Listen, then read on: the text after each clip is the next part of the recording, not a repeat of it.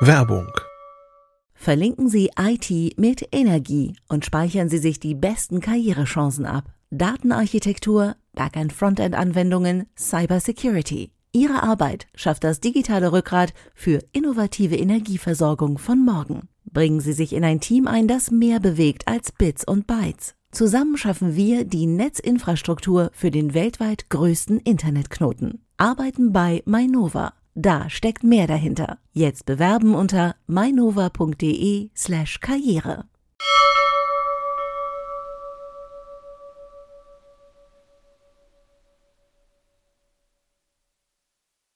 Heute bei CT Uplink Notfallkommunikation und die Infrastruktur zur Warnung der Bevölkerung. Viel Spaß!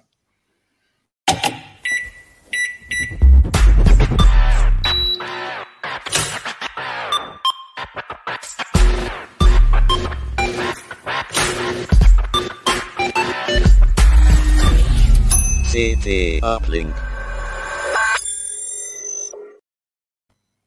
Moin Moin, herzlich willkommen bei CT Uplink, dem Podcast der CT-Redaktion. Mein Name ist Jörg Wirtgen. Heute habe ich hoffentlich mal keine Handwerker hier im Haus, wenn es äh, laut wird. Bitte ich es zu entschuldigen. Ich, ich hoffe, heute passiert es mal nicht.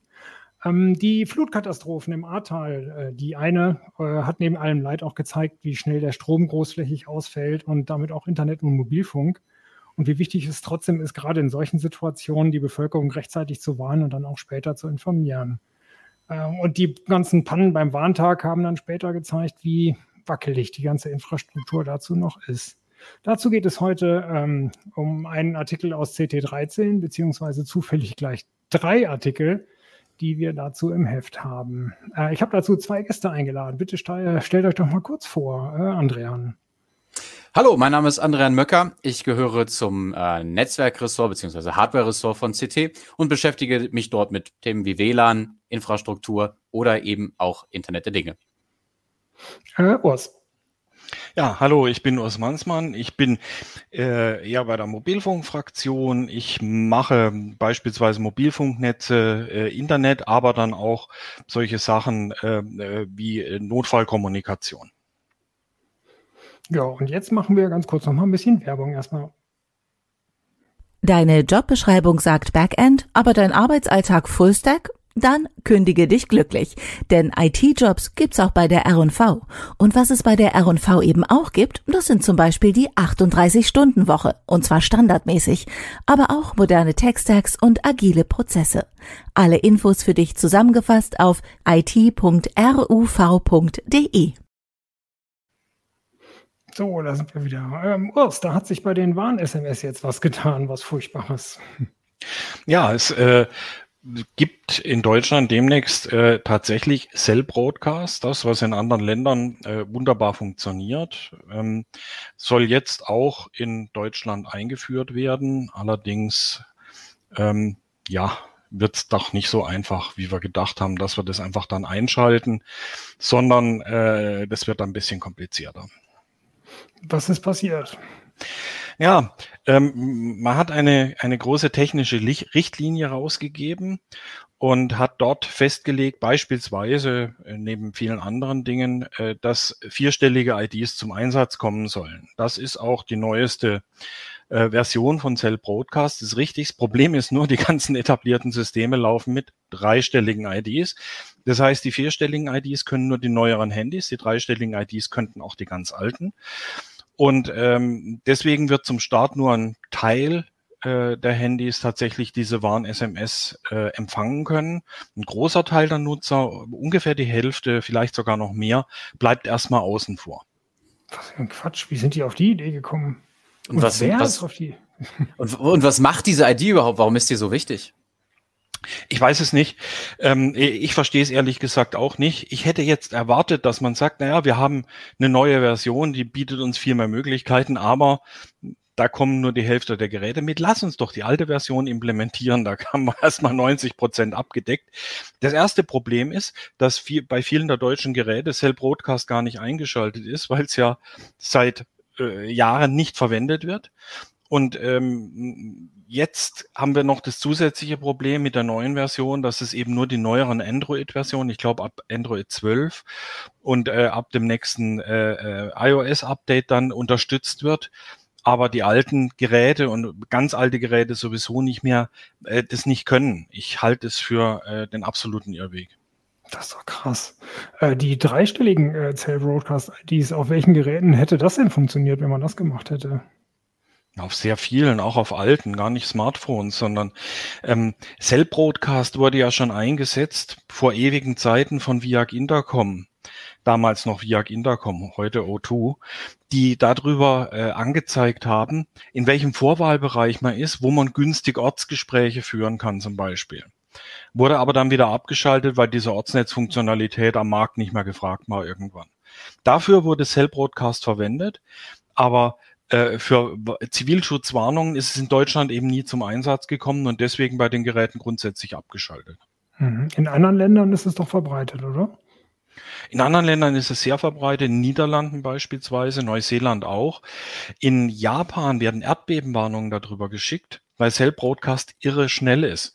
Das heißt, der Cell Broadcast Alarm ertönt, bevor die Stoßwelle da ist, wenn äh, dieser Alarm sofort ausgelöst wird.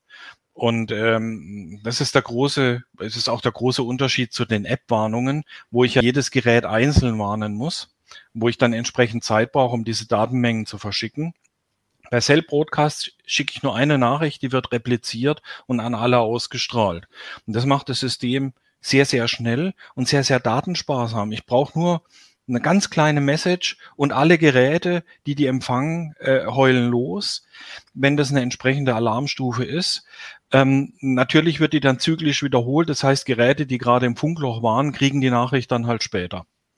Hm, wofür braucht man diese ID überhaupt? Ich weiß es nicht. Ich, ich, ich, ich verstehe es nicht.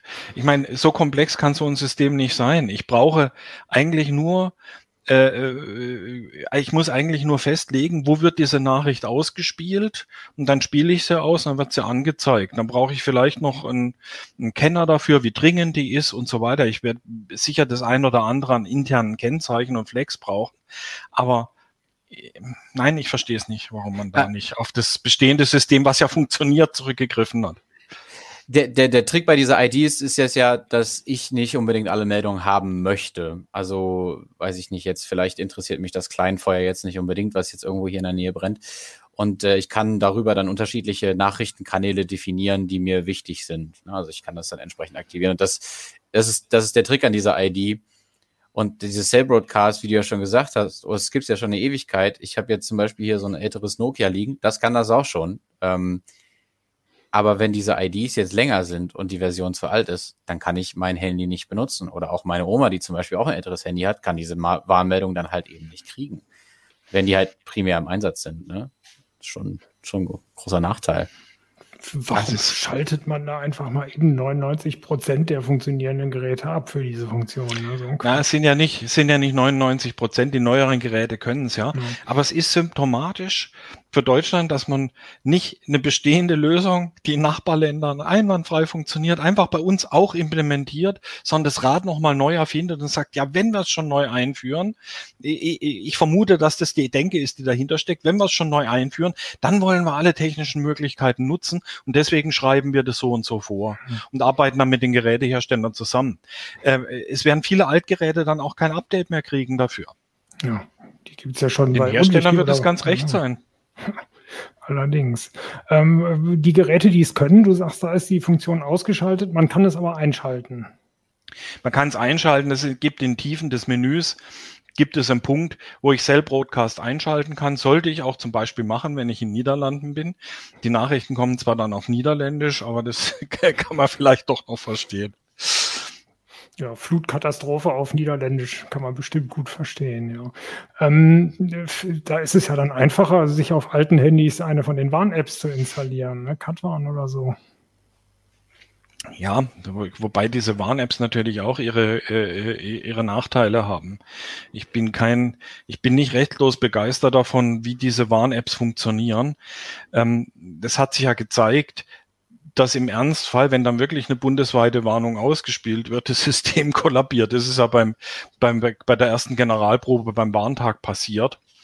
Und ähm, dass dieses System eben nicht wirklich äh, äh lastfest ist. Eine Internetverbindung ist halt wackeliger und anfälliger als, eine, äh, als der Empfang von gebroadcasteten Nachrichten. Mhm. Vor allen Dingen geht es ja auch, das ist ja das, das ist ja auch wirklich das, das Blöde an dieser ganzen Geschichte. Es geht ja auch komplett gegen das, was man eigentlich erreichen wollte mit Cell Broadcast, nämlich dass die Leute mit allen ihren Endgeräten dabei sind, selbst wenn es ein ewig altes Gerät ist, weil es ist ja eben schon, es ist ja 1999 schon in die, die GSM-Spezifikation reingekommen. Ich habe also wirklich einen Zeitraum von über 20 Jahren, in dem ich Handys unterstützen könnte, aber durch diese neue vierstellige ID werden die einfach alle ausgeschlossen. Und ich habe wieder das gleiche Problem, dass ich einen, einen limitierten Nutzerkreis habe, eben wie bei der App auch. Die haben nicht alle, die, also die beiden Apps haben auch nicht alle installiert. Ähm, also wieder wirklich eine, eine, eine deutsche Fehlentscheidung, das so zu machen. Also es ist doch, es ist doch schon, schon ein ganz grundsätzliches Problem mit den Warn-Apps. Was brauche ich dafür? Ich brauche ein Smartphone es fängt schon mal an, dass viele ältere Menschen einfach kein Smartphone haben wollen. Die können damit nicht umgehen. Da reicht, da sind die Augen nicht mehr gut genug. Es ist zu kompliziert zu bedienen. Die sind die Tageszeitung und Fernsehen gewohnt. Die brauchen das Smartphone nicht zur Kommunikation. Die telefonieren wie 1980. Die muss ich auch erreichen. Ja. Und ähm, äh, ich kann natürlich auf allen Wegen Alarme ausspielen. Ich kann das Fernsehprogramm unterbrechen. Ich kann unten ein rotes Band einspielen. Aber da erreiche ich nur die Leute, bei denen der Fernseher läuft. Ich kann es über die Smartphones ausspielen. Da erreiche ich nur die, die die Warn-App installiert haben oder deren Gerät modern genug ist. Und ich erreiche nicht die morgens um drei, die das Handy, damit sie ruhig schlafen können, nicht ins Bett legen, äh, sondern ausschalten oder im Wohnzimmer auf der Ladeschale stehen haben. Ähm, das sind das sind alles äh, so Limitierungen von diesen Warnwegen, wo ich sage, ich darf nicht nur auf einen Weg setzen. Die Warn, SMS ist ein, äh, also die Warn-App ist ein schöner Zusatzkanal, wo ich sehr viele Informationen übermitteln kann, beispielsweise eine Karte betroffener Gebiete, ähm, zusätzliche Informationen zum Verhalten, machen Sie jetzt dies, machen Sie jenes. Da habe ich relativ wenig Limits, was Text und Grafiken angeht. Deswegen ist die Warn-App gut für zusätzliche Informationen. Aber ich muss die Leute um drei Uhr aus dem Tiefschlaf kriegen. Und dieses Problem ist, glaube ich, wird, glaube ich, ein bisschen vernachlässigt. Da, da reicht der laute Klingelton vom Handy nicht, weil ich es abschalten kann. Hm. Mhm. Wie sieht's aus? Was gibt's noch? Die Sirenen, ne? Oh, André, ja. du wolltest noch was sagen, sorry. Nee, alles gut, genau da wollte ich nämlich einhaken. Ich meine, Deutschland hatte vor, äh, also bis kurz nach der Wiedervereinigung ja ein sehr gutes Sirenennetz mit mehreren 10.000 Sirenen und dann hat man irgendwann gesagt, nein, hier wird ja nie wieder was passieren. Wir regulieren jetzt das Ganze, es gibt die Anforderungen praktisch nicht mehr. Es sind äh, mehrere 10.000 Sirenen wieder zurückgebaut worden, man hat sie abgeschafft, auch einfach aus, auch aus Kostengründen. Das heißt, Deutschland hat im Moment gar kein bundeseinheitlich geregeltes Sirenennetz. Ich habe keine Regularien dafür, wo eine Sirene sein soll, wie sie ansprechbar sein soll. Es gibt Landkreise, die haben kaum noch welche. Ich komme zum Beispiel aus Goslar. Goslar hat noch sehr viele Sirenen und testet sie auch alle zwei Wochen samstags um elf äh, zum Beispiel. Aber in manchen, in manchen Landkreisen fehlt es halt einfach komplett. Und da habe ich dann schlichtweg keine Möglichkeit, außer den Feuerwehrlautsprecherwagen oder die Polizei, um die Leute aus dem Tiefschlaf zu holen. Ne? Also wenn überhaupt. Und das ist, das ist ein Problem. Also Deutschland hat, Deutschland kümmert sich nicht vernünftig um seine Warninfrastruktur auch, ich will mal ganz vorsichtig sagen, es kümmert sich auch nicht ausreichend um, um seinen Katastrophenschutz, zumindest mein Eindruck. Natürlich habe ich dazu jetzt gerade keine Zahlen im Kopf, aber ähm, da werden einfach Chancen vertan und dieses Cell Broadcast in einer neuen Version zu betreiben, die eben nicht unterstützt wird, ist halt die nächste vertane Chance, wie Urs gerade schon sagte, weil die Leute, die ihr Handy eben doch neben dem Bett haben oder zumindest in Reichweite und dann noch an, die würde ich damit kriegen. Und wenn ich sie dann mit der Sirene kriege, ist das auch eine tolle Möglichkeit. Äh, oder dann eben halt notfalls mit dem Lautsprecherwagen. Aber ich muss mich halt auch bei einer Großlage darauf einstellen, dass das vielleicht gar nicht geht, dass die Kapazitäten gar nicht da sind, um mit dem Lautsprecherwagen Leute zu warnen. Das mag vielleicht von einer Bombenräumung der Fall sein, aber eben nicht, wenn irgendwie in der Nähe ein großes Chemiewerk brennt oder noch schlimmer irgendwie in Frankreich bei blöder Windrichtung ein Atomkraftwerk äh, in den Gau gegangen ist. Ja? Ähm, und das ist eben ein großes Risiko, was wir hier im Land haben, dass wir die Leute nicht rechtzeitig warnen können. Ähm, gut, im Ahrtal war das jetzt mutmaßlich, bin jetzt gerade nicht sicher, ob da Menschen schon verurteilt wurden, aber mutmaßlich auch menschliches Versagen. Ja, und eben diese Kombination ist für uns in Deutschland ein extrem hohes Risiko. Ne? Also die Kombination von fehlgeschlagenem Katastrophenschutz im Prinzip. Mann, ja. Dann haben wir noch ein, dann mhm. haben wir noch ein Problem, nämlich die Warnpriorität. Vor einigen Wochen oder Monaten äh, ist morgens um 5.45 Uhr äh, äh, Alarmmeldung höchster Stufe ausgespielt worden. Der Notruf funktioniert nicht. Ja, Leute, deswegen müsst ihr mich nicht wecken, echt nicht. Das hätte ausgereicht, das in der niedrigen Stufe auszuspielen. Wenn ich das Handy zur Hand nehme, ähm, äh, dann kriege ich diese Nachricht immer noch. Und da besteht dann auch die Gefahr drin, wenn dann Nachrichten mit zu hoher Priorität ausgespielt werden, dass die Leute abstumpfen, dass sie die Alarme nicht mehr ernst nehmen. Ähm, auf der anderen Seite muss ich es natürlich auch üben, deswegen ist der Warntag ganz gut, dass ich einmal höre, was, dass ich einmal mitkriege, was das Handy macht, wenn ich tatsächlich so eine Warnmessage hoher Priorität bekomme. Also eine Evakuierungsmeldung typischerweise. Oder schließen Sie alle Fenster und Türen, äh, schalten Sie Klimaanlagen ab. Mhm. Hat der Warntag funktioniert, der letzte? Was ist schiefgegangen? Ähm, ist der letzte nicht ausgefallen? mhm. Schon wieder eine vertane Chance. Ne? Also der erste, der erste Warntag war, glaube ich, ein ziemlicher Reinfall. Also äh, die, die Apps haben ewig gebraucht, hast du schon erwähnt, Urs, ne? die Apps haben Ewigkeiten gebraucht, um die Meldung anzuzeigen. Bei mir hat es auch boah, hat, äh, kam erst nach ein paar Stunden an. Die Sirenen sind zum Teil nicht angegangen, wenn, sie, es sie überhaupt gab.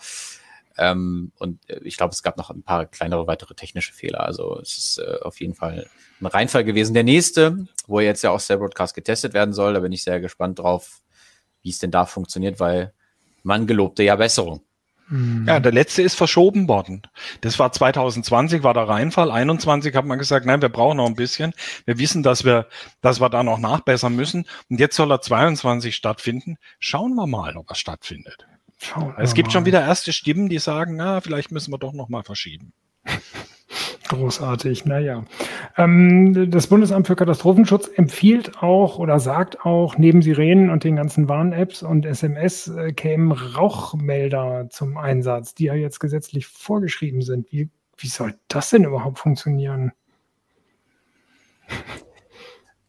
Also ich habe das äh, auch, als du es vorher erwähnt hast, nur mitbekommen, äh, dass das irgendwie mal vor so Größenordnung zehn Jahren vorgesehen war technisch gesehen ist das ein relativ kleines Problem. Also man kann das zum Beispiel, ähm, ich, ich meine, dass das, das äh, POC sagt, das Pager-Netz des Anbieters eMessage war dafür vorgesehen. Da würde man dann kleine Module nachrüsten und würde dann eben die Rauchmelder auslösen.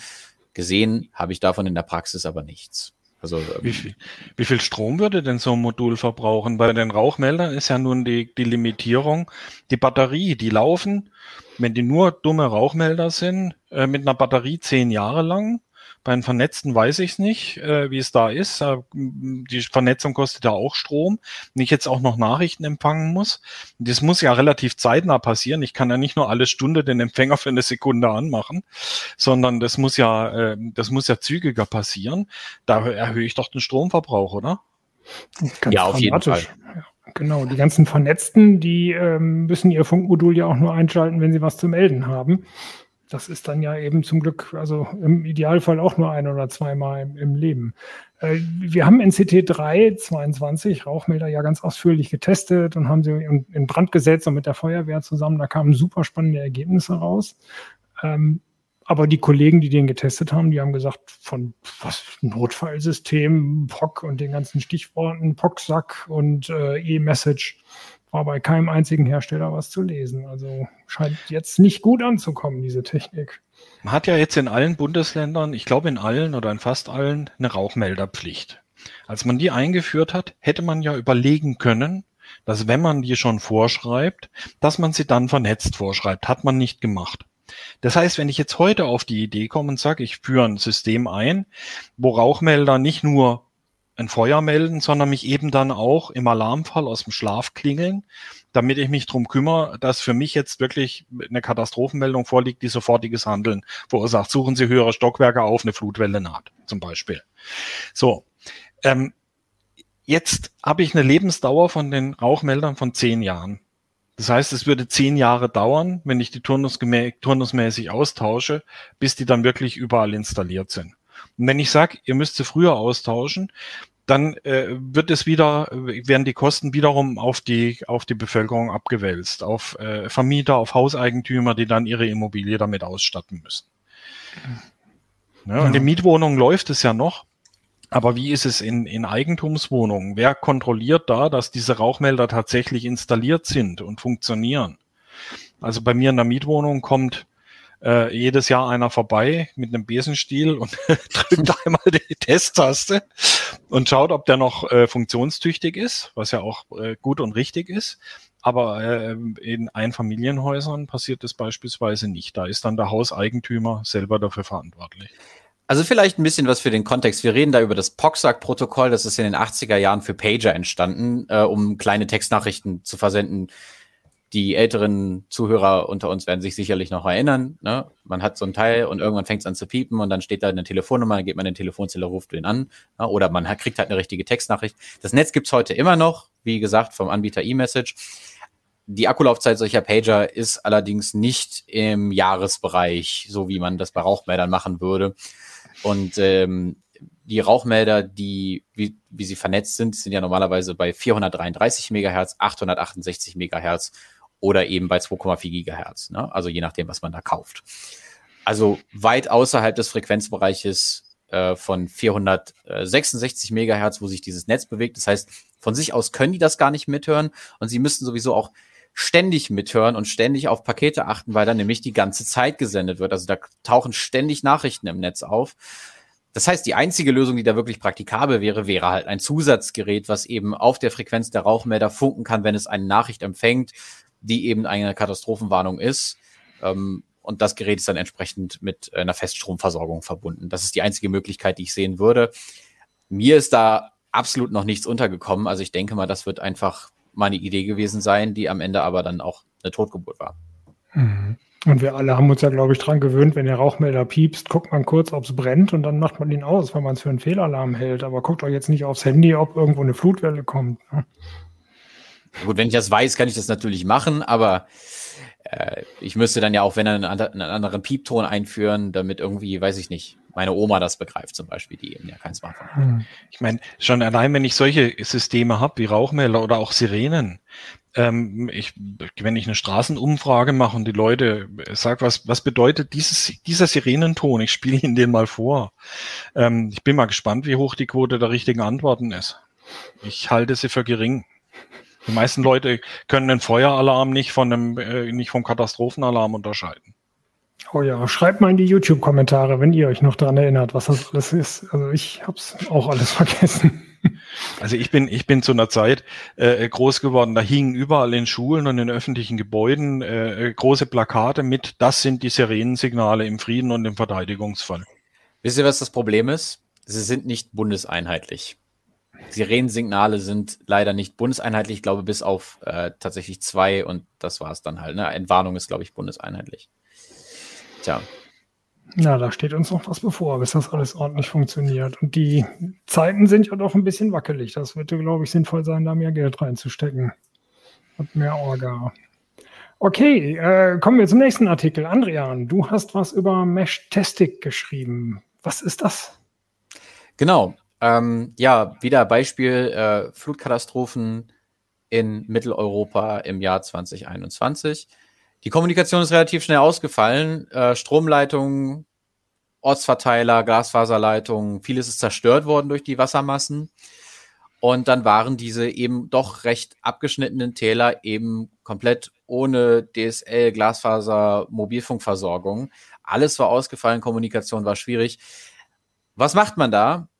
Man braucht eine direkte Kommunikationsmöglichkeit. Und wenn ich so ein Smartphone habe, welche Möglichkeiten habe ich da? Nahezu keine. Ne? Also per Bluetooth, per WLAN, da gibt es vielleicht ein paar Apps, die ich nutzen kann, irgendwelche, irgendwelche Bluetooth-Chat-Apps, die man ja vielleicht mal aus Langeweile mal ausprobiert und dann wieder deinstalliert. Bringt aber auch alles nicht viel, reicht nicht sonderlich weit. Und da kommt dann Meshtastic ins Spiel. Meshtastic ist eine Firmware für sogenannte Bastelplatinen. Ich habe also, ja, ähm, ja, zum Beispiel hier sowas Kleines, kann ich jetzt rausnehmen, so eine Platine mit so einem Mikrocontroller drauf, ähm, der erstmal grundlegend WLAN hat. Ne? WLAN und Bluetooth hat der jetzt hier. Das ist der ESP32 von Espressiv. Bastler unter uns werden den kennen, der ist sehr beliebt. Ähm, was da aber auch noch drauf ist, ist ein LoRa-Modem. LoRa ist eine Funktechnik für sehr geringe Bandbreiten, also zwischen 300 und 5400 Bit pro Sekunde. Ja, richtig, Bit, nicht Kilobit pro Sekunde, Bit pro Sekunde. Reicht dafür aber sehr weit. Und was Mesh-Tastic tut, ist, ähm, Mesh-Tastic läuft auf dem Mikrocontroller und stellt praktisch für mein Gerät, was ja ohne Netz gar nicht so viel ausrichten kann, eine Schnittstelle bereit, mit der ich über das LoRa-Modem Nachrichten versenden kann, Standorte und äh, theoretisch auch anderes. Das, ähm, die ganze Software ist sehr offen gestaltet. Ich kann also auch selber dafür Dinge programmieren und dann eben Daten übertragen. Und wenn ich sowas parat habe und ein paar andere auch, kann ich im Katastrophenfall kommunizieren, ohne mhm. dass ich auf das Mobilfunknetz angewiesen bin. Voraussetzung ist natürlich, äh, dass mein Handy diese App schon installiert hat und eben Akkuversorgung. Ne? Genau, Andrian für die, äh, für die Hörer und Hörerinnen. Andrian hält so eine daumengroße Platine und so einen kleinen Finger große Antenne in die Kamera. So sieht das dann aus. Genau, was ist mit der Akkuversorgung? Genau, also ich habe jetzt zum Beispiel, es gibt ähm, fertige Geräte dafür, also fertige Bastelplatinen, die schon alles haben. Äh, das ist jetzt hier zum Beispiel ähm, ein Gehäuse für den T-Beam, wo der auch drin ist. Ich mal kurz hier ähm, rausnehmen. mal kurz für die Zuhörerinnen und genau. Zuhörer. Genau, also wir haben hier praktisch eine fertige Platine, die ein bisschen umfangreicher ist. Ähm, wir haben den ESP32, den ich eben gerade schon erwähnt habe, für WLAN und Bluetooth, ein kleines Display für die Anzeige, äh, ein GPS-Modul, was mir permanent den Standort, also in regelmäßigen Abständen, den Standort über das Mesh sendet und eben das obligatorische LoRa-Modem. Und auch hier muss ich natürlich noch die Antenne drauf montieren, die schraube ich jetzt gerade mal auf. Hinten ist für die Akkuversorgung eine Einfassung für eine 18650 Rundzelle. Also ein typischer Lithium-Ionen-Akku ist hier noch mit drauf. Ein Laderegler ebenso. Und somit habe ich dann hier mit dem Gehäuse aus dem 3D-Drucker praktisch das Komplettset ähm, und kann das natürlich mitnehmen. Wie lange hält so ein Akku dann etwa? Es hängt so ein bisschen vom Sendebetrieb ab und wie ich den Schlafmodus einstelle äh, zwischen anderthalb und zwei Tagen oder ein und zwei Tagen habe ich gemessen, je nachdem, wie viele Nachrichten ich dann halt versendet habe. Ja. Ähm, mhm. Da kann ich dann auch gleich nochmal eine andere spannende Sache erwähnen, die Mesh-Testing betrifft. Und zwar, äh, wie der Name schon sagt, Mesh das Ganze. Ich muss also nicht in direkter Reichweite zu meinem Kommunikationspartner sein, sondern die Pakete können auch über mehrere Mesh-Testing-Knoten rüberspringen, werden also empfangen und erneut versendet, ähm, bis zu sieben Mal. Und wenn ich diese sogenannten Routerknoten an passender Stelle positioniert habe, kann ich damit durchaus mehrere, also über 100 Kilometer Reichweite erreichen. Ne? Natürlich auf Sichtverbindung dann. Ähm, aber der klassische Anwendungsfall wäre jetzt zum Beispiel, wenn man jetzt von so einem Tal ausgeht, ich habe oben ein paar bergige Standorte. Da läuft so ein Mesh-Testing-Router mit einem Solarmodul und auf diese Weise decke ich dann mein gesamtes Tal ab und die Pakete springen von Router zu Router.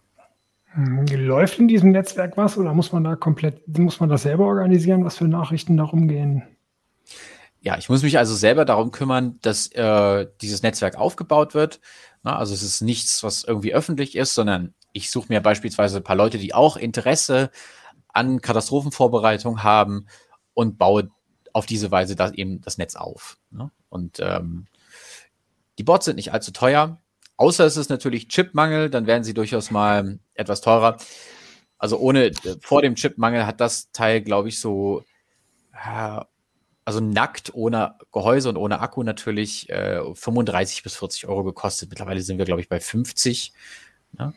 Ähm, ja, aber ich denke, es ist auf jeden Fall äh, eine sinnvolle Anwendung, um eben eine Möglichkeit zu haben, bei einem Totalausfall noch zu kommunizieren. Weil mit den Smartphones kann ich es, wie gesagt, nicht tun. Es gibt auch keinen Direktmodus irgendwie per LTE, GSM oder UMTS. Ich kann also nicht von Gerät zu Gerät funken. Das Netz muss immer da sein.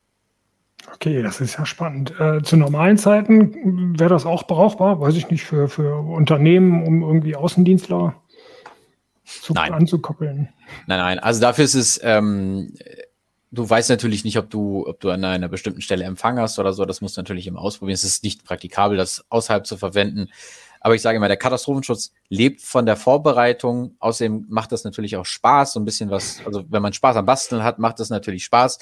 Ähm, einfach das zu machen. Ähm, wer daran weniger Spaß hat, für den gibt's äh, hier auch noch eine Alternative. Das ist zum Beispiel der sogenannte T-Echo. Das ist äh, eine andere Hardware. Es ist ein, ein Nordic Bluetooth-Chip. Das heißt, das Gerät hat nur Bluetooth. Ich verbinde es also direkt mit dem Smartphone und dann der App. Ähm, und das ist kom komplett fertig aufgebaut. Ist allerdings gerade noch in den Kinderschuhen. Mesh-Tastic ist ja gerade noch in der Beta. Und ähm, ja, Genau, andere hält jetzt ein kleines Gerätchen in die Hand, da ist wieder die Antenne oben drauf und das hat vielleicht so, weiß ich nicht, was ist das, 3x3, 4x4 Zentimeter Kante. Genau. Sieht eigentlich aus, wie könnte man auch einen Science-Fiction-Film als Prop benutzen, hat ein kleines Display vorne. Ganz schönes Gerätchen. Wie teuer? Das hier liegt jetzt so bei um die 60 Euro, ne? ähm, ist aber das praktisch das einzige fertig, wirklich fertige Gerät, was man für Mesh-Tastic kriegt. Ist auch sehr einfach zu programmieren. Ne? Also den hier muss ich zum Beispiel mit äh, dem Mesh-Tastic Flasher programmieren. Da gibt es ein fertiges Tool für.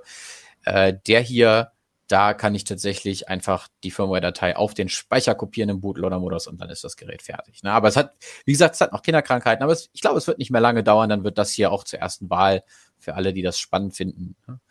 Gut, für das, äh, wo, wo du gerade sagtest, in, in normalen Zeiten, da ist es natürlich überall dort relevant, wo das Mobilfunknetz schlecht ist. Ne? Also wenn es wirklich schlecht ist, kann ich das natürlich auch noch nebenbei benutzen, um eben eine Rückfallebene zu haben, wenn es nicht funktioniert.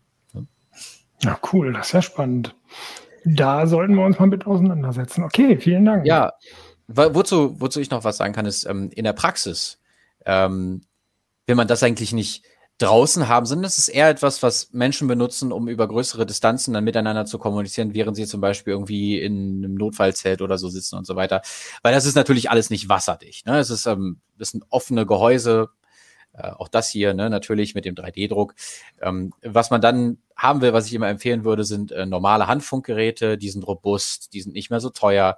Äh, ich kann damit relativ unkompliziert äh, äh, miteinander sprechen, weil wenn ich das hier jemandem gebe, der es noch nicht kennt, dann ist, glaube ich, das, äh, die Überforderung groß. Ne? Weil also ähm, ich muss mich schon ein bisschen einlesen, um das zu verstehen. PMR-Funkgeräte, also wir haben ja in Deutschland mehrere lizenzfreie Bereiche. Bei 27 der CB-Funk, LKW, 149 Freenet, 446 Megahertz heißt dann PMR.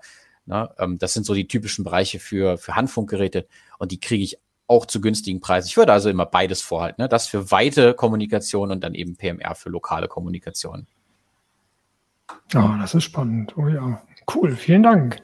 Ähm, Urs hat sich auch in, in, der, in der aktuellen CT die Notfallradios angeguckt. Ja. Das sind, wie groß sind die so ungefähr? Wie kann man sich das vorstellen? So zwei Faust groß? So? Ungefähr handgroß. Also wenn ich sie, äh, wenn ich sie auf die Hand lege, dann äh, ist es ungefähr bündig. Also es sind kleine, äh, kompakte Geräte, die sehen auf den Abbildungen immer viel größer aus. Als ich die mhm. äh, dann bekommen habe, habe ich gedacht, huch, sind die klein, die sahen irgendwie, äh, habe ich mir die größer vorgestellt, weil es keinen Vergleichsmaßstab gab. Äh, für und, die Zuhörerinnen und Zuhörer, wir halten gerade nichts ins Bild. Äh, ihr seht, ihr verpasst also nichts. Ähm, die sind ausgestattet mit einem, äh, ist ein, ein Radio drin, ist eine Taschenlampe drin. Einige haben auch so eine Notfallsirene, was ganz äh, praktisch sein kann, um auf sich aufmerksam zu machen. Das klappt auch sehr nachhaltig. Ich habe sie im Büro aus Versehen aktiviert. Ähm, das hört man ziemlich weit. Ähm, es ist eine, äh, man kann sie auf verschiedene Weise laden. Es ist ein USB-Stecker dran. Ich kann also mit, mit äh, ganz normales USB-Ladegerät oder eine Powerbank anschließen zum Laden. Ich, äh, es ist eine äh, Solarzelle dran und ein Kurbel, so dass ich das Gerät auch ähm, äh, nachts und äh, weit weg von der Zivilisation aufladen kann. Allerdings muss ich ungefähr eine Minute oder zwei kurbeln, um fünf Minuten, zehn Minuten Radio zu hören. Das ist schon mal sehr anstrengend. Und diese Solarzelle gibt gerade mal genug Saft her, um den äh, UKW-Empfänger oder Mittelwellenempfänger zu betreiben. Aber um den Akku aufzuladen, das würde Tage oder Wochen dauern, weil diese Solarzellen sehr klein sind, sehr wenig Strom liefern. Also es ist ganz sinnvoll, sowas zu haben. Ähm, wenn ich nicht drauf aufgepasst habe und es ist absolut leer, kriege ich es zur Not auch noch wachgekurbelt, so dass ich wenigstens Radio hören kann. Sowas zu haben ist nicht ganz unsinnvoll. Mhm. Du sagst Mittelwelle und UKW. Auf, auf welchen Bändern kommt da was? Oder welche bräuchte man ja, bei so einem Gerät? Bei uns bräuchte man hauptsächlich UKW. Auf Mittelwelle ist nicht mehr viel los. Wenn man Empfang hat, dann eher nachts, weil da die äh, sogenannte Raumwelle weiter trägt auf Mittelwelle. Ähm, tagsüber hört man so gut wie nichts, auch weil der Störnebel in den Städten inzwischen so massiv ist, dass da auch st stärkere Signale nicht mehr durchdringen. Es müssen schon sehr, sehr starke Signale sein. Die Mittelwellensender, die deutschen Mittelwellensender, äh, auch von Deutschlandfunk und so weiter, haben schon vor vielen Jahren ihren Betrieb eingestellt, einfach weil dort keine Hörer mehr sind. Man ist auf UKW gegangen. Hm, okay, spannend. Ähm, die Powerbank, sagst du, taucht nicht allzu viel, die da drin ist. Ja, es ist eine Powerbank drin, aber der Akku, der da verbaut ist, die haben, je nach Modell, liegt der zwischen 0,3 und 2 Ampere-Stunden. Das sind so die äh, kleinsten, größten Modelle. Äh, das reicht noch nicht mal für eine, äh, für eine halbe Ladung. Und diese ganz kleinen Akkus, die werden dann beim Laden auch zu heiß. Also das haben wir dann auch festgestellt. Ähm, äh, aus einem 320 Milliampere Akku kann ich halt keine anderthalb, äh, ein oder anderthalb Ampere Ladestrom rausholen. Das gibt er einfach nicht her von der Spezifikation her. Also äh, Powerbank, ja, vielleicht ähm, als vorübergehende Notlösung, aber auf Dauer nicht, denn damit ziehe ich quasi das Gerät leer. Und wenn ich keine äh, USB-Stromquelle habe, um es wieder zu laden, werde ich es nicht wieder voll kriegen. Kurbel und Solarzelle reichen dazu nicht aus. Und das war auch bei allen Geräten so. Das heißt, eine extra Powerbank braucht man sowieso. Die ersetzt so ein, so ein Notfallradio nicht. Also als Notfallmaßnahme würde ich auf jeden Fall eine große Powerbank hinlegen, so eine 20 Ampere-Stunden Powerbank. Damit kann ich mein Handy schon ein paar Tage im Betrieb halten. Ähm, auch bei relativ intensiver Nutzung, wenn ich ständig Nachrichten check, ähm, sollte ich mir hinlegen, denn äh, sonst sieht sich nachher ohne Strom da und dann funktioniert gar nichts mehr, außer dem UKW-Empfang, wenn ich vollgekoppelt habe. Mhm. Die Taschenlampen sind ganz okay soweit? Die sind okay soweit, sie machen hell.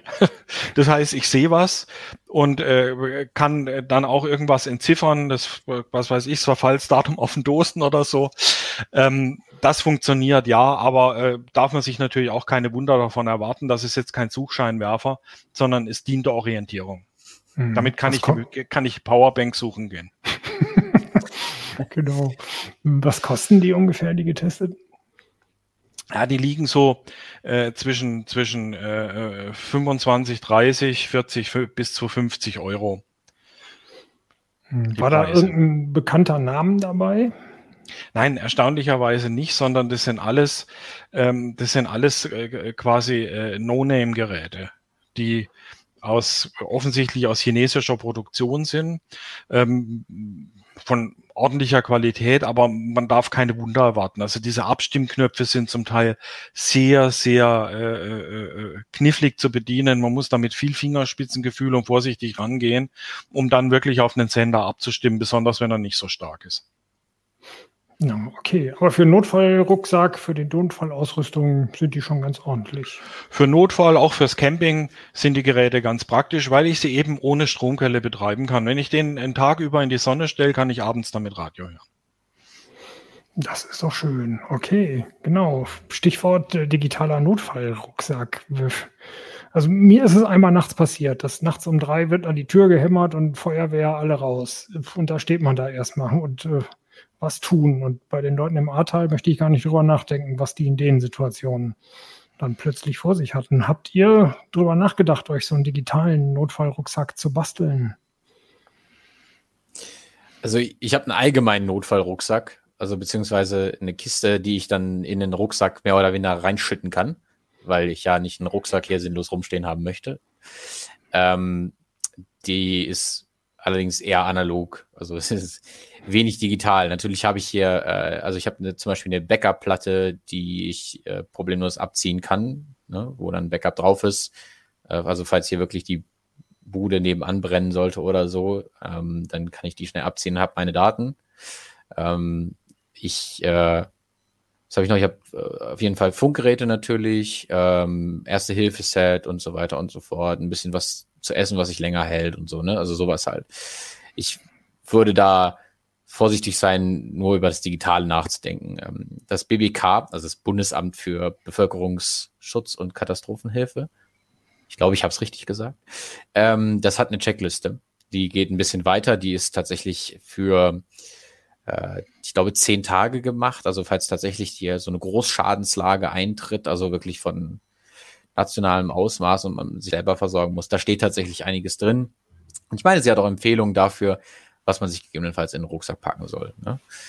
Ähm, ja. ja. also auf jeden Fall eine, eine, echte physische Notfallration, da sollte jeder drüber nachdenken, ob er sowas braucht oder nicht. Aber wir sind ja ein IT-Magazin und deswegen wollte ich auf die digitale Version.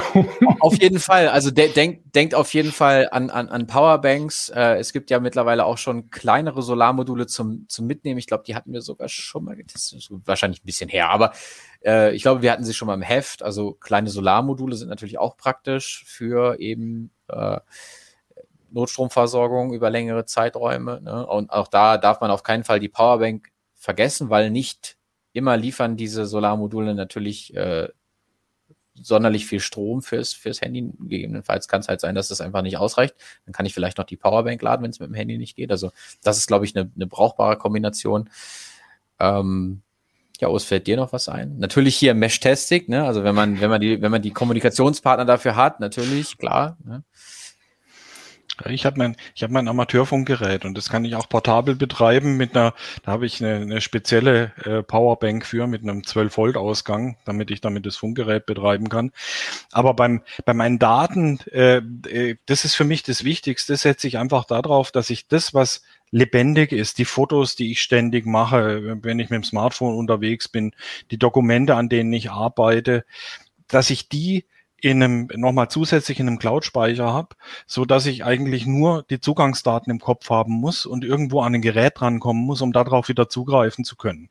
Ich weiß, das ist jetzt nicht der perfekte Schutz, weil auch äh, Clouds können sich in Wolken verwandeln, wie wir bei dem Rechenzentrumsbrand gesehen haben in, im Elsass.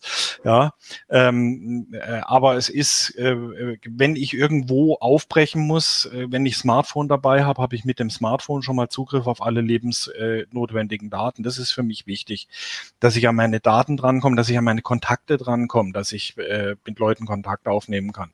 Die Powerbanks, ähm, ein, ein, ein Laptop und das Ladegerät dazu.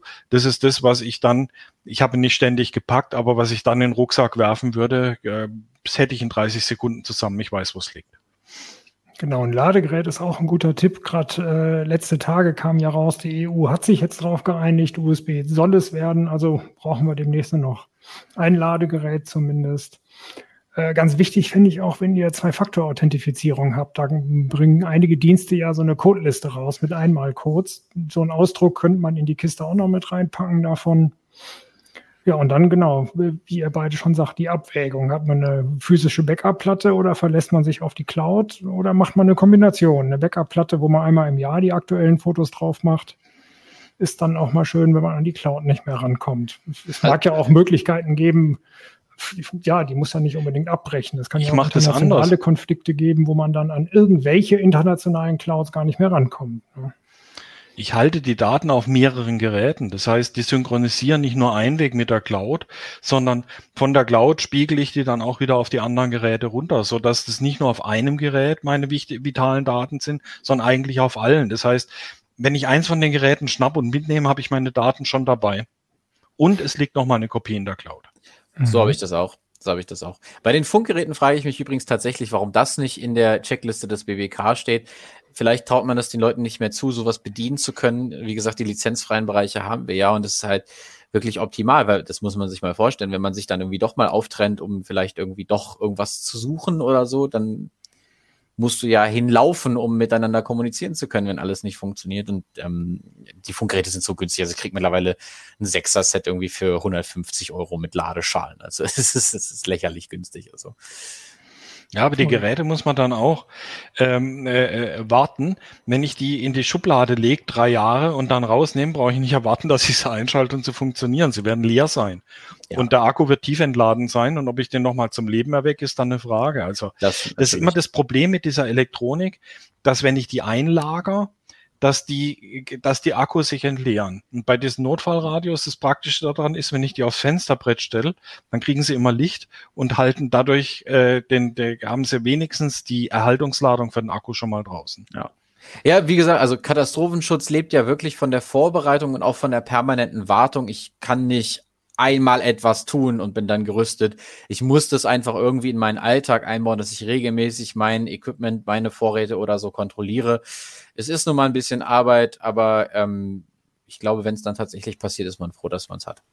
Auf jeden Fall, genau. Das gleiche gilt ja für die Festplatten. Wenn man die überhaupt nicht äh, benutzt, startet sie vielleicht auch nicht mehr. Die sollte man also auch mal alle paar Jahre mit frischen Updates und einem Neustart versorgen. Äh, wichtig, was sowieso für Urlaube ja empfehlenswert wäre, wäre, glaube ich, noch eine digitale Kopie von um, sämtlichen Ausweisen und Papieren und was man so braucht. Auch wenn einem der Pass irgendwo im Ausland geklaut wird, ist es da ja einfacher, wenn man sein Handy hinhält und hat da zumindest eine Kopie von dem Ding.